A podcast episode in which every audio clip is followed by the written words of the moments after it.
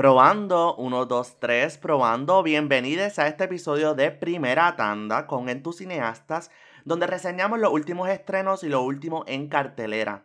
Ahora mismo se encuentran conmigo Ricardo y en el episodio de hoy me acompaña... Huepa, Brian. Y estaremos discutiendo una película que ahora mismo está teniendo un auge en el nuevo circuito de premios. Y que recientemente estábamos hablando Brian y yo que ganó unos premios ahora mismo, así que estaremos hablando de Power of the Dog. Brian, ¿quieres compartir con nosotros cuáles fueron esos premios que están ganando ahora mismo? Pues mira, ahora mismo el Círculo de Críticos de Nueva York está anunciando sus premios y hasta el momento ha ganado mejor actor, mejor actor secundario y mejor dirección. Todavía a este momento falta que se anuncie el premio de mejor película. Y pues si lo anuncian antes de que terminemos de grabar el episodio, pues les dejamos saber si ganó mejor película también. Estamos en vivo y en cobertura al momento, así que pendiente a nuestro recording que va a salir unos días después, pero como quiera van a estar enterándose de más información. Para darles un pequeño resumen de lo que es Power of the Dog, es bien importante destacar que no les podemos dar mucha información porque siento que al darle toda esa información van a perder lo que es la esencia de la película. Pero The Power of the Dog se centra entonces en este ranchero, que se puede Phil, se puede conocer como Phil, que básicamente llega a este nuevo poblado a trabajar en estas tierras y con estos animales y conocen a esta señora y, su hijo. Phil no viene, no está solo, Phil está acompañado de su hermano, quien se enamora de la mamá del chico. Y básicamente se comienza una historia de amor, digamos, de traición hasta cierto punto. Y más adelante, pues, otros atributos que le dan un poco de color a la trama. Así que Pienso que eso es lo más que les podemos decir hasta el momento. No sé si Brian quiere añadir algo sobre la trama que tú pienses que sea importante. Pues mira, yo concuerdo contigo en que mientras menos la gente sepa de esta película, mejor. Pero lo que sí quería mencionar es que la razón por la cual esta película llama tanto la atención, o sea, por la cual la crítica y muchas personas están dándole tanta atención a la película, es porque es el primer trabajo de su directora Jane Campion desde hace 12 años. Es decir, que Jane Campion, quien se dio a conocer a finales de los años 80, en el 93 que ganó el Oscar por la película de piano, a pesar de que ha tenido una carrera exitosa, pues han pasado 12 años donde no se ha sabido mucho de ella. Así que esto es como una especie de comeback. Y bueno, lo merece. Definitivamente es tremendo comeback.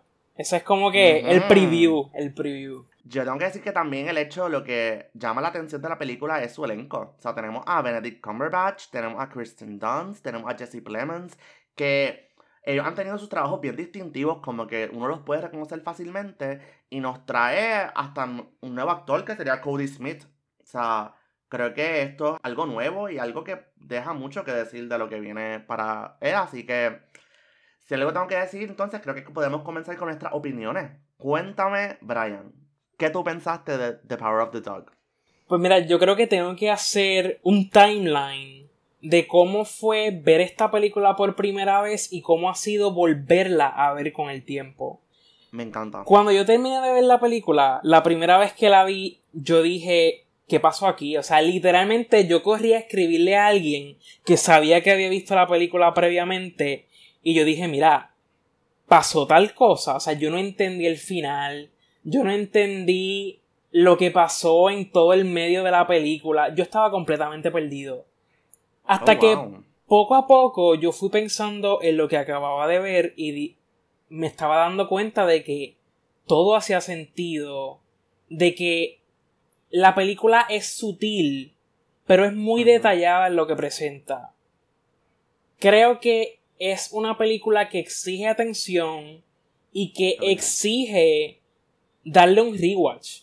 Es una película que se beneficia mucho de tú ya conocer lo que ocurre al final y poder ver cómo en esa segunda vez que veas la película y quizás hasta una tercera puedes reconocer detalles en la trama que te van indicando cómo es que llega a ese final. Y a mí eso me encanta, o sea, el valor que tiene la película de tú volverla a ver y descubrir interpretaciones nuevas en el texto, en los gestos de los actores, el comportamiento en alguna escena. Es algo increíble. Otra cosa, eh, Jane Campion como directora siempre se ha distinguido por su erotismo en las películas. Y en esta película eso está como en mil, o sea, eso llega a un punto donde tú dices, wow, es, es en la interacción de los personajes que se va creando este aire de, erotismo, de seducción, y eso a mí me encantó. En términos de las actuaciones, específicamente el trabajo de Benedict Cumberbatch, es un trabajo que va desde las escenas más sutiles, con su mirada, con su comportamiento, hasta otras escenas donde sencillamente explota gritando, reaccionando a algo. Y esa combinación me gustó mucho para crear este personaje. Entonces está Kirsten Dunst, que yo sé que es tu favorita y que vas a hablar mucho de ella. Continúa. Ella tiene un trabajo bastante sutil y me preocupó en ocasiones que ella hizo muy buen trabajo, pero la película no la utilizó tanto como quizás ella merecía. Y se dijo. Llega un punto en la trama donde tú dices, ok, pero ¿a dónde fue a parar ella? Como que... It's true, it's true. En ese sentido ella merecía más. Entonces el otro muchacho que todavía no acabo de aprenderme el nombre. Jesse Plemons. No, él realmente no hizo mucho en la película. Él salió, él cobró el cheque. Qué fuerte. Él cobró el cheque, pero entonces el otro muchacho que es Cody Smith McPhee, él tiene el personaje. Quienes no han visto la película no van a entender todavía por qué decimos que es el personaje porque al principio de la historia no se le da tanta atención. Pero a medida que va progresando la película, es el personaje. De antemano puedo decir que me encantó la película. Para mí es casi perfecta. Así que. ¿Qué tú piensas entonces? ¿Cómo contrasta con mi opinión? Hmm, pues mira, fue bien interesante porque cuando yo vi el trailer hace mucho tiempo, hace un par de meses, yo sentía eso que tú estabas hablando. Y eso fue lo que me cautivó, ¿verdad? Sentía el erotismo, sentía como algo que no se estaba viendo entre las líneas. Yo sentía algo que me incomodaba y a la misma vez me, atraía. So, yo decía, Dios mío, esta película me va a traer el, tema del erotismo y me va a hablar sobre algo que se supone que está mal y qué sé yo. Y cuando la vi ayer, eh, muchas cosas pasaron por mi mente porque pues, creo que mi crítica más grande es que esa primera esa exposición, lo que es la exposición de la película, para mí siento que fue demasiado extensa. O sea, ¿verdad? No me aburrió, no me, no me cansó en lo absoluto, pienso que estuvo muy bien hecha, pero siento que toda esa información que sirve como subtexto y sirve como contexto a la historia, no me atrapó lo suficiente y yo empecé como a perder interés hasta que llegamos a ese hour mark que llegamos a la mitad de la película donde en realidad se desenlaza la trama en sí. Porque yo sentí que toda esa primera parte fue como una introducción, lo cual me parece excelente. Pero fue una introducción para mí sumamente extensa. Entonces ahí me pierde. Pero entonces cuando llegamos a la trama, que empezamos a ver las dimensiones de los personajes, que estas situaciones se están desarrollando mientras pasan otras, ahí es que entonces yo pude ver colores y pude ver como este desarrollo interesante de a dónde íbamos a ir. Yo pienso que el trabajo completo es excelente, no puedo negarlo, es un trabajo sumamente bien hecho, pero pienso que en efecto esa introducción si hubiera sido un poco más específica, más detallada y más al punto, creo que nos hubiera dado pues, un poquito más de estar claros de lo que estaba pasando porque siento que se extendió demasiado. Sin embargo, el trabajo está excelente. Pienso que la dirección es impactante.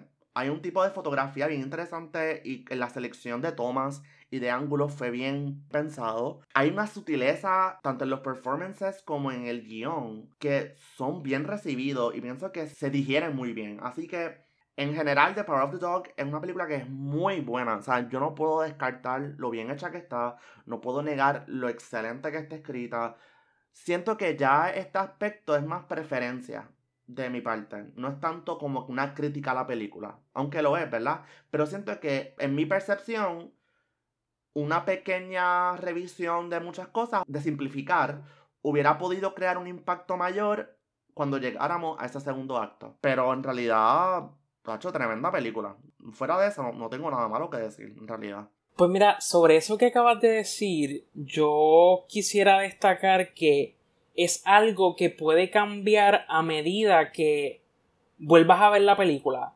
Me identifico un poco con lo que dijiste porque también cuando vi la película por primera vez noté que había algo con el ritmo, como que al principio la película puede perderse en la exposición, como, como tú destacaste, y puede ser un poco pesado y hasta perder al espectador.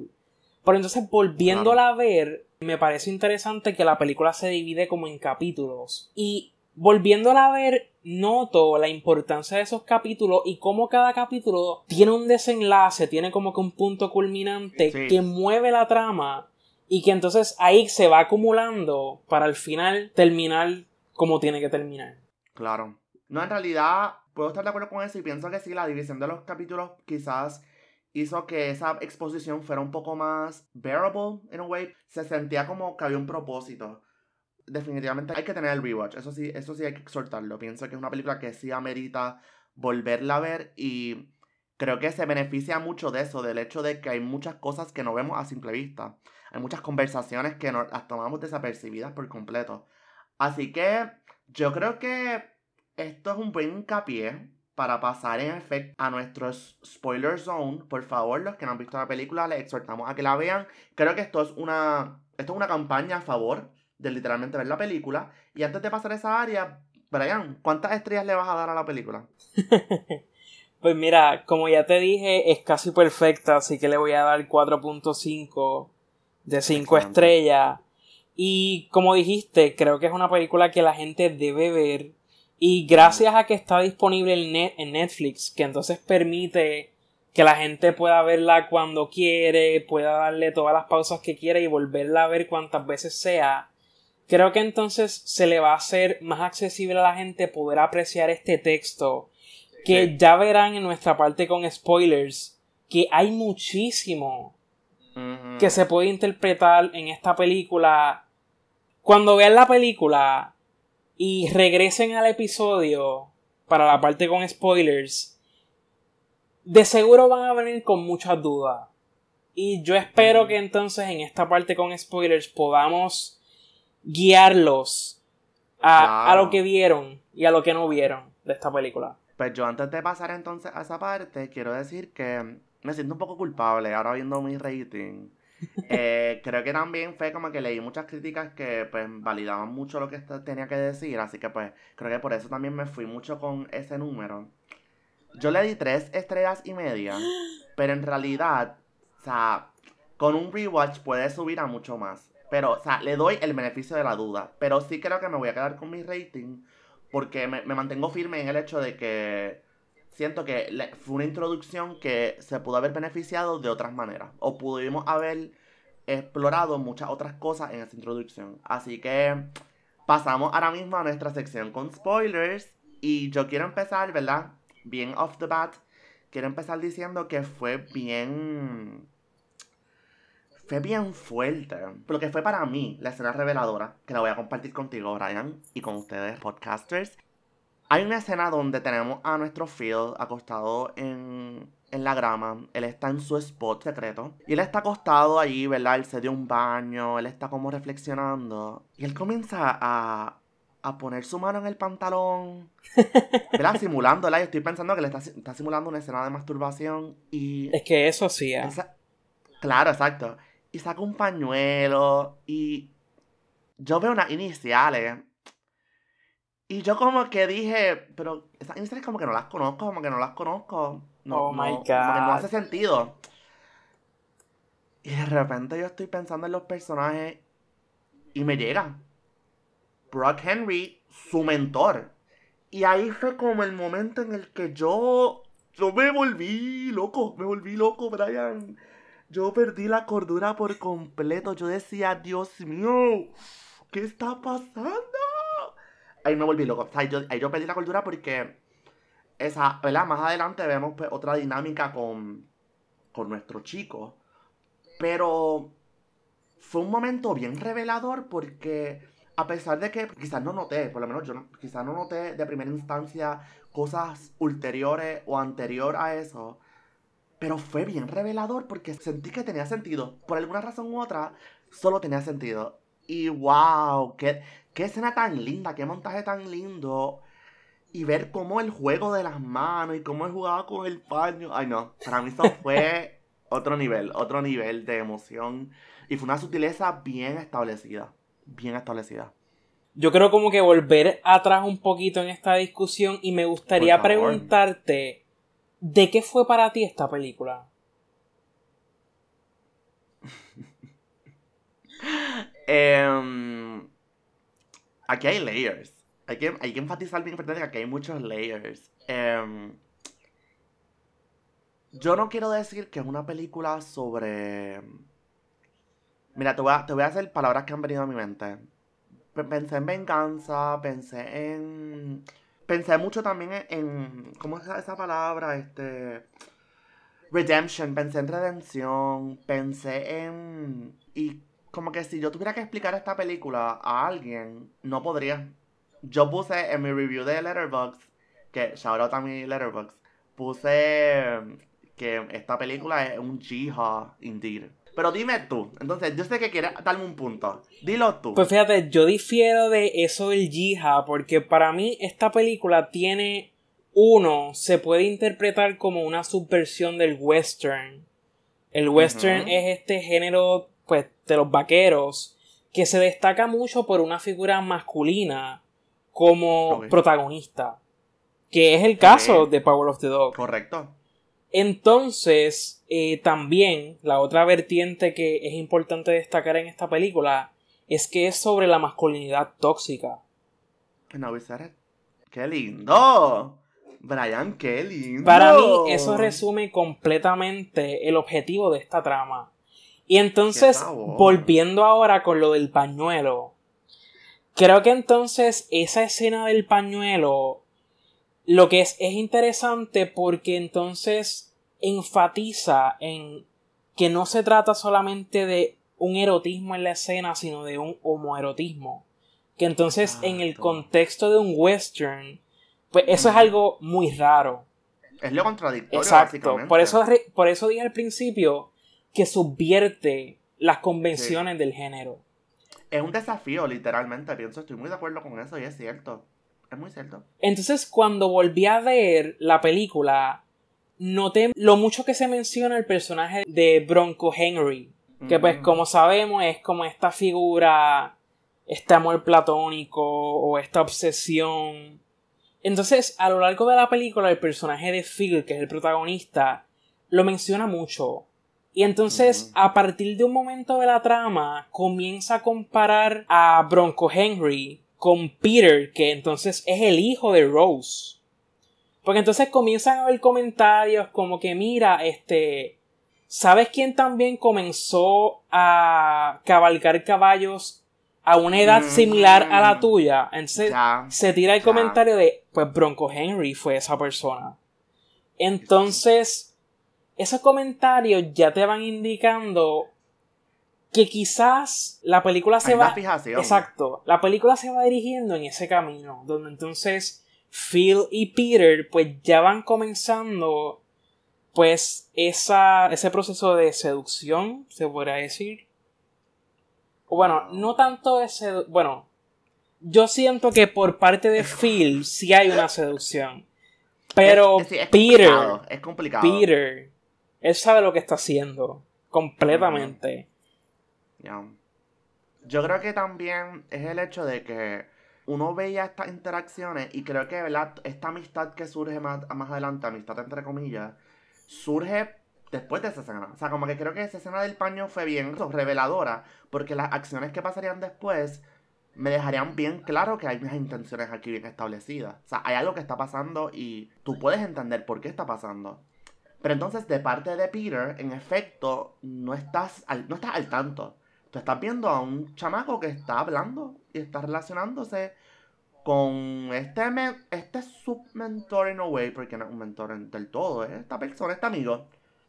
Continúa. Y que también desde el principio el personaje de Peter tiene como unas características que se podrían pensar como una persona queer. Que ya ahí te va dando un poco la dirección de la película.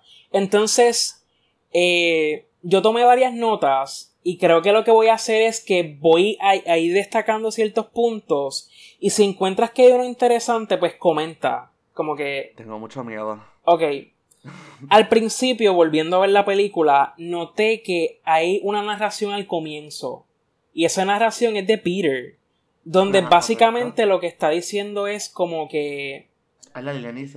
Básicamente lo que le Es está diciendo es como que. ¿Qué clase de hombre tú serías si tú no ayudaras a tu madre? Perish. Y entonces Perish. ya ahí uno te está adelantando lo que va a ocurrir al final. Y también destaca el aspecto de la masculinidad cuando menciona qué clase de hombre serías. Entonces, eso es un poco lo que juega esta película. ¿Qué clase de hombres son estos personajes? Eso es como que un poco lo que lo que quiere decir. Entonces, noté también que al final, pues, se menciona que Phil, pues, como sabemos, muere de esta infección que se llama anthrax. Y ya al principio, en las primeras escenas, se va estableciendo que eso es una infección frecuente que ocasiona muertes en el ganado. Entonces, a mí me parece interesante porque ya se va presentando que esa infección es una posibilidad, que es común en el ganado y que quienes trabajan en eso pues corren el riesgo pues de ser infectados también. Que ya va planteando una línea para ese final. Otra escena que también destaco es cuando luego de que se casó el hermano de Phil con Rose, que es el personaje de Kirsten Dunst, ellos pues en ese primer día que están en la casa hay una escena donde están teniendo sexo y entonces la escena se enfoca en Phil en su cuarto solo. Pero entonces fíjense en lo que ocurre luego de esa escena. Phil está en su cuarto, está triste. Y él sale a limpiar la montura del caballo de Bronco Henry.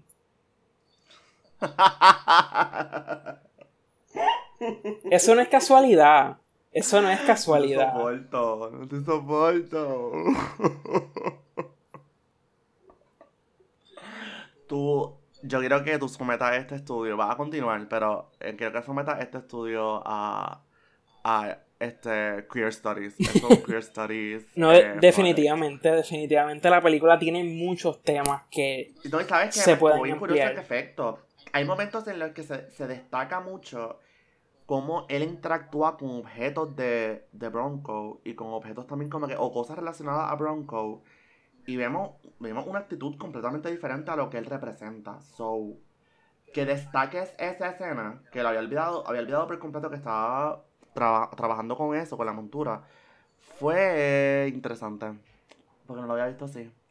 Y es, literalmente es, como, literalmente es- él está, en otras palabras, revisiting, es como revisiting, literal. Exacto. La montura, writing, es que estoy cansada, no, no puedo. Entonces, regresando un poco al aspecto de la masculinidad tóxica, eh, un aspecto importante de esta película es la rivalidad que hay entre el personaje de Phil y Rose. Porque entonces Rose es esta viuda que de cierta manera Phil la percibe como que se está pegando a su hermano por el dinero, porque aquí no podemos olvidar que Correcto. Phil y su hermano son personas adineradas. Entonces de repente llega esta viuda que lo que tiene es como este negocio de comida, que básicamente es el hijo es el único empleado ayudándola. Pues entonces ya se establece que es una persona que no tiene eh, dinero. No están en, el mismo, en la misma Exacto, social. a eso iba. Entonces hay muchas, hay muchas escenas donde se destaca esa esa rivalidad, esa rivalidad y esta cuestión de que Phil siempre quiere asegurarse de que como él es el hombre, él es um, en, cierta, en cierta medida quien pone a Rose al margen. Él establece mucha dominancia en la exacto, película. exacto, a eso iba. Entonces, destaco una escena que para mí es de las más hermosas visualmente de la película. Y es cuando Rose está practicando piano. Porque, pues, eh, a ella le dicen que el governor va a visitar. Y entonces que es posible que en la cena ella toque el piano. So, ella está bien faja practicando porque ella no es una profesional. Y entonces Phil, sin que ella se dé cuenta, entra a su cuarto y cuando ella toca, él comienza a tocar el banjo. Entonces es interesante porque entonces ella se da cuenta que él está tocando el instrumento a la misma vez que ella, que está tocando la misma melodía y hay un punto donde ella para. Ella dice como que mira, este tipo me está imitando, yo voy a parar. Pero entonces la cuestión es que él sigue.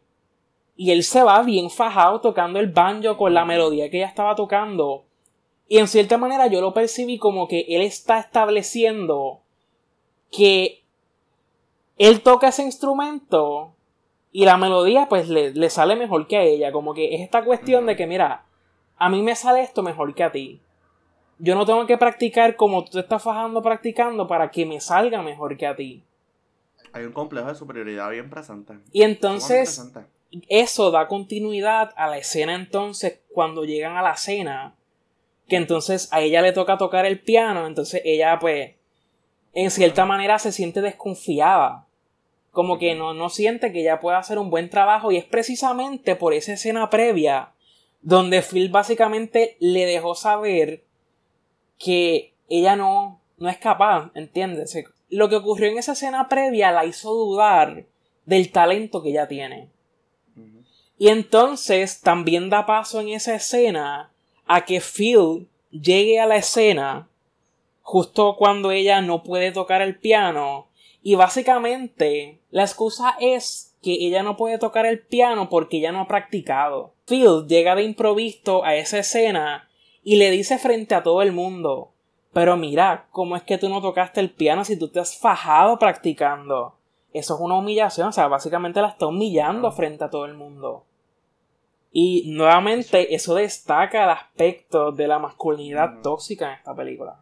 Ya, ¿no? Y como que él utiliza ese complejo durante toda la película con varios personajes. Creo que no es solamente con, con Rose, pero aquí se ve bien marcado porque están los roles de género bien presentes. Así que Rose, ya que, ya que menciona a Rose, Rose es un personaje que su transición es bien interesante ver su deterioro. ¿Y qué afecta el deterioro? Porque uno poco a poco puede como entender más o menos de dónde viene ese menosprecio y esa constante crítica.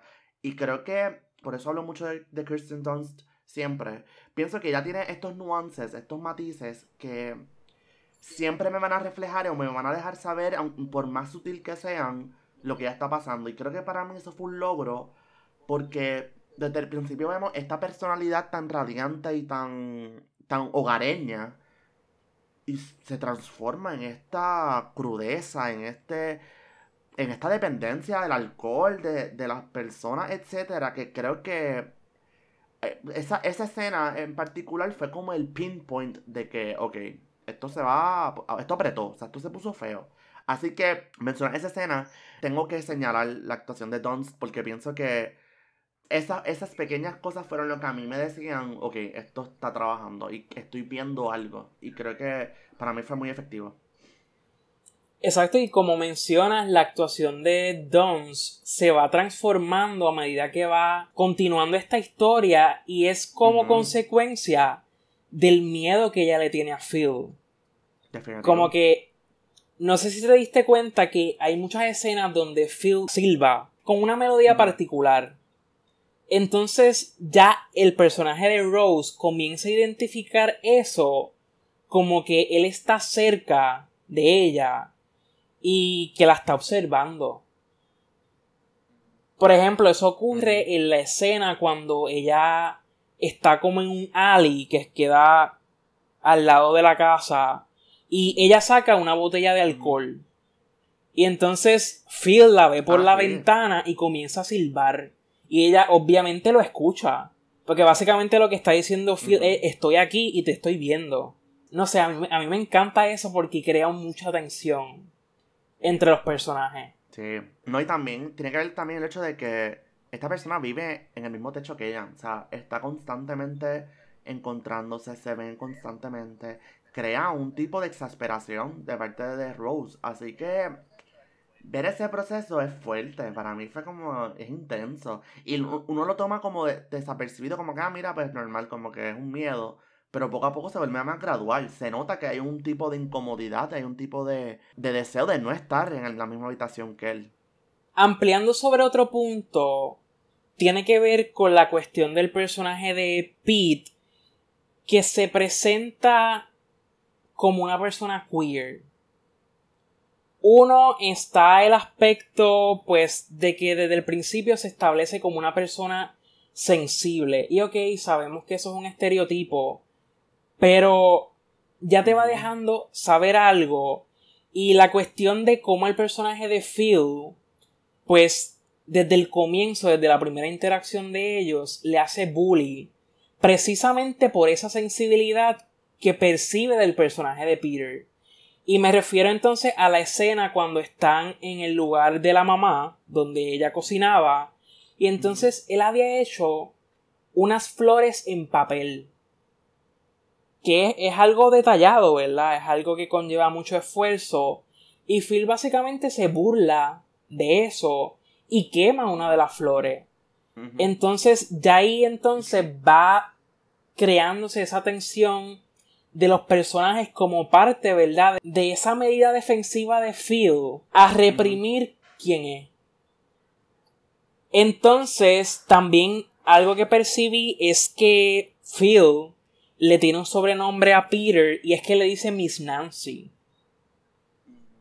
Que entonces ya ahí está dándole una un nombre que se caracteriza por su feminidad, o sea, le va dando ese matiz a- al personaje. Como en, en términos de burla, ¿verdad? Porque en todo esto, Claro. Phil lo que está tratando es como que, pues, reaccionando a lo mismo que está reprimiendo.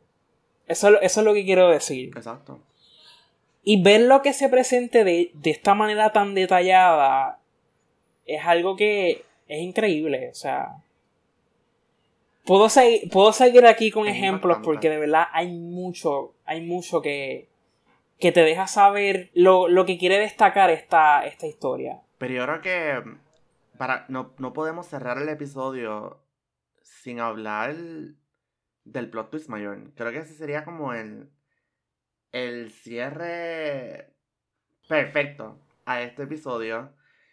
Y es, la, es teoría, es hablar de teorías porque yo pude haber percibido y pude haber pensado en que esta muerte está relacionada con, con nuestro personaje principal, Peter. Pero es que no, es que no puedo, o sea, no puedo hablar con seguridad, me da como, me entra como este nerviosismo y yo sé que tú me vas a aclarar toda la, la duda ahora mismo. Porque necesito que tú me des tu teoría. Pues mira, habiendo visto la película varias veces, yo creo que yo puedo hablar con seguridad. Y sí, o sea, Peter mató a Phil. Y eso queda completamente claro. Desde el principio, hay una escena donde ellos se van a, cabal- a cabalgar juntos.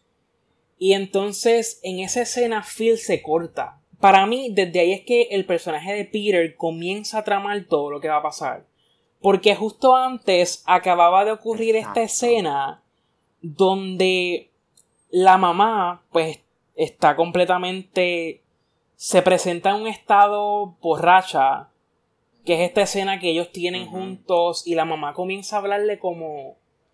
Es como alguien que está en despair, está como desesperada, no sabe qué hacer. Entonces, básicamente, el hijo le dice como que no te preocupes, yo voy a resolver esto. Como que no lo dijo así tan directo, pero va en esa línea.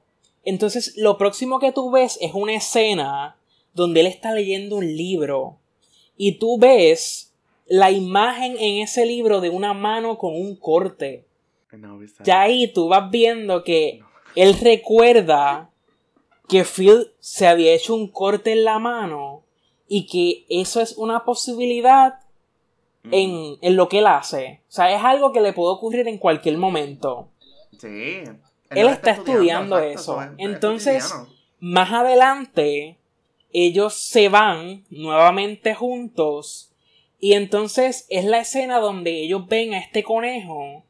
Y el conejo se esconde como en unos. en unos pedazos de madera, en unos troncos realmente. Y esa es la escena donde Phil se hace el corte bien grande.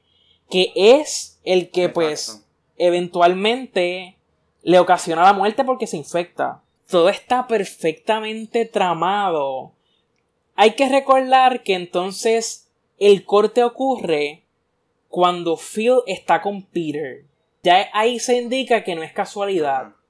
Entonces se indica que luego de eso Phil se hace un poco más cercano a Peter.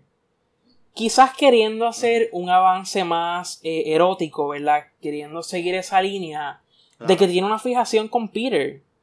La cuestión es que Phil está decidido a hacer esta soga, que es algo que distingue a los, que distingue a los vaqueros. Y entonces él quiere hacer esta soga y dársela, regalársela a Peter. Es interesante que Peter, en una parte, que yo diría que es la escena más importante de la película, Peter le da material. No, y le dice que por favor que la continúe. Exacto, que la continúe. Entonces, básicamente, Peter es quien le da el material a Phil.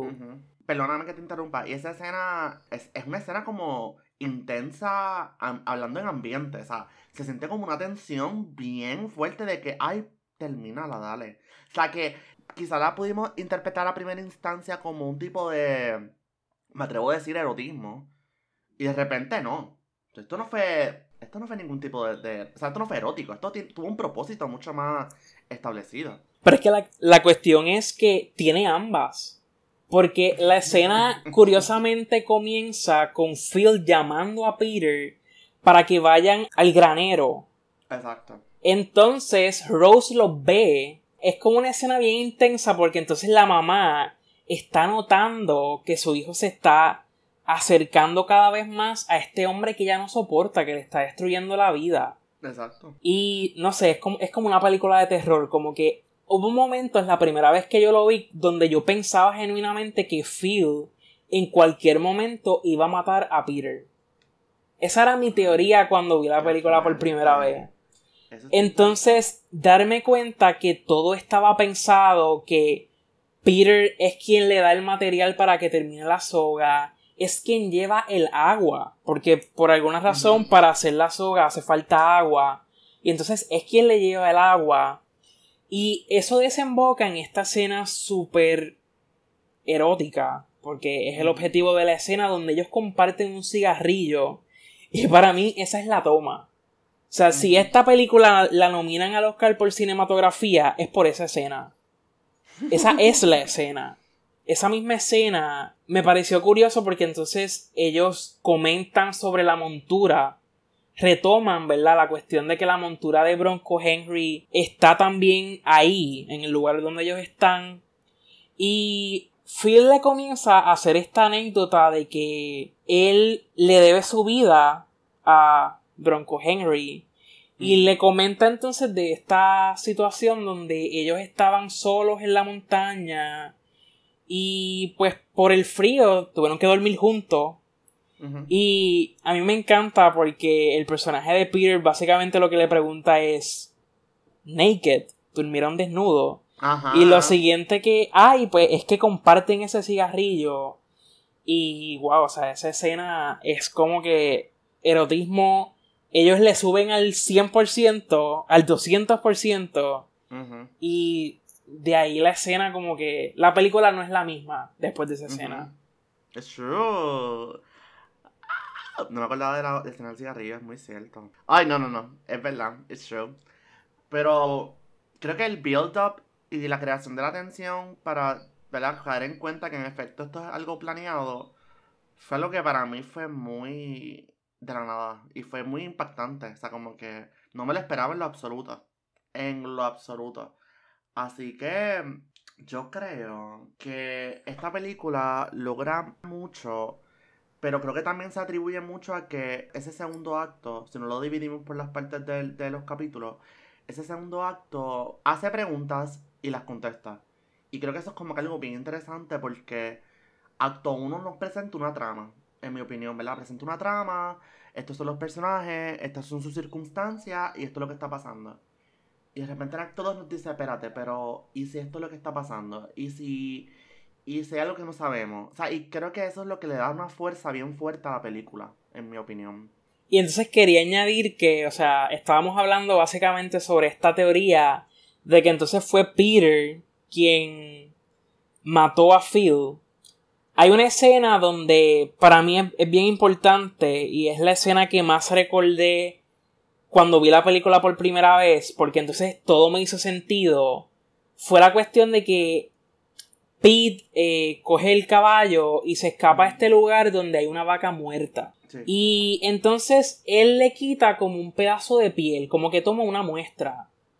Y para mí, precisamente con esa muestra, es que entonces él agarra esa bacteria, la, bacteria que le ocasiona la muerte a Phil. Y para mí ahí es donde se cuadró la cosa. O sea, ahí es donde estuvo la sentencia de muerte de, de Phil, definitiva. O sea, te digo, son cosas que uno no, no agarra de primera instancia porque uno piensa, pues, whatever. O sea, no está pasando nada. O es simplemente eso y ya. Pero, eh, creo que en efecto tiene sentido. Así que nada, creo que esto fue bien importante discutirlo y sobre todo porque la película agarra mucho. O sea, agarra mucho y hay mucho para discutir. Que necesitamos que ustedes confirmen estas teorías con nosotros. Es bien importante que ustedes, por favor, validen nuestras opiniones y que entiendan y que sientan lo mismo que nosotros sentimos o que por favor expongan si fue lo contrario a ustedes. Así que yo creo que esto es un buen final del episodio. Creo que Brian va a añadir algo más antes de cerrar. pues mira, antes de cerrar quería añadir algo como que para reforzar si todavía les quedaba duda que esta película es sobre la masculinidad tóxica. Yo quería destacar esta escena porque la verdad es que Rose eh, no tiene tantas escenas así bastante fuerte y entonces es esta parte donde Rose ella desafía la orden de Phil porque entonces Phil tiene una. Tiene una orden donde las pieles se supone que se quemen. Entonces, eh, Rose, para. como retándolo en cierta manera, ella para a estos comerciantes eh, nativoamericanos y les dice como que miren, llévense la piel. Como que yo se las doy.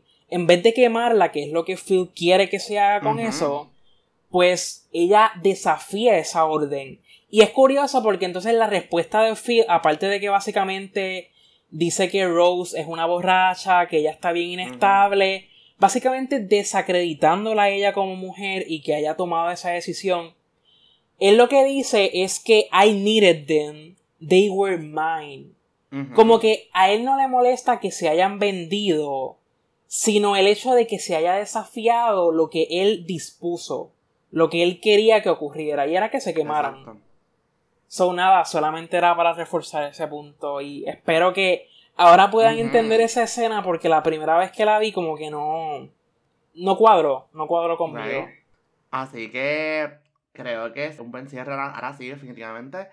Estoy bien contento de que hayamos podido hablar de este episodio y que hayamos podido literalmente diseminar y escudriñar bien fuerte la película. Hay mucho potencial y entiendo que hay mucho que se puede explorar, hay muchas temáticas, así que por favor exhortamos a que sigan escuchando nuestros episodios de primera tanda. A pesar de que ya terminamos nuestra primera temporada, todavía estamos soltando estos episodios hablando de los estrenos más recientes. Y exhortamos a que nos sigan en las redes sociales. Nos tenemos cuenta de Twitter y de Instagram, donde nos pueden seguir bajo En tus cineastas. Y entonces, Brian, comparte tus redes. Pues a mí me pueden seguir en Twitter como Brian de Jesús 07 y muy importante en Letterboxd como Brian de Jesús. Pues ahí me pueden seguir en Twitter bajo R Santana Fonseca. Y me pueden seguir en Letterboxd bajo Ricardito underscore. Así que ahí les vamos a estar esperando para escuchar sus reacciones o cualquier otra cosa que quieran discutir. Por favor, danos follow para más detalles y espero que tengan una excelente semana. Se cuidan, chao. Bye.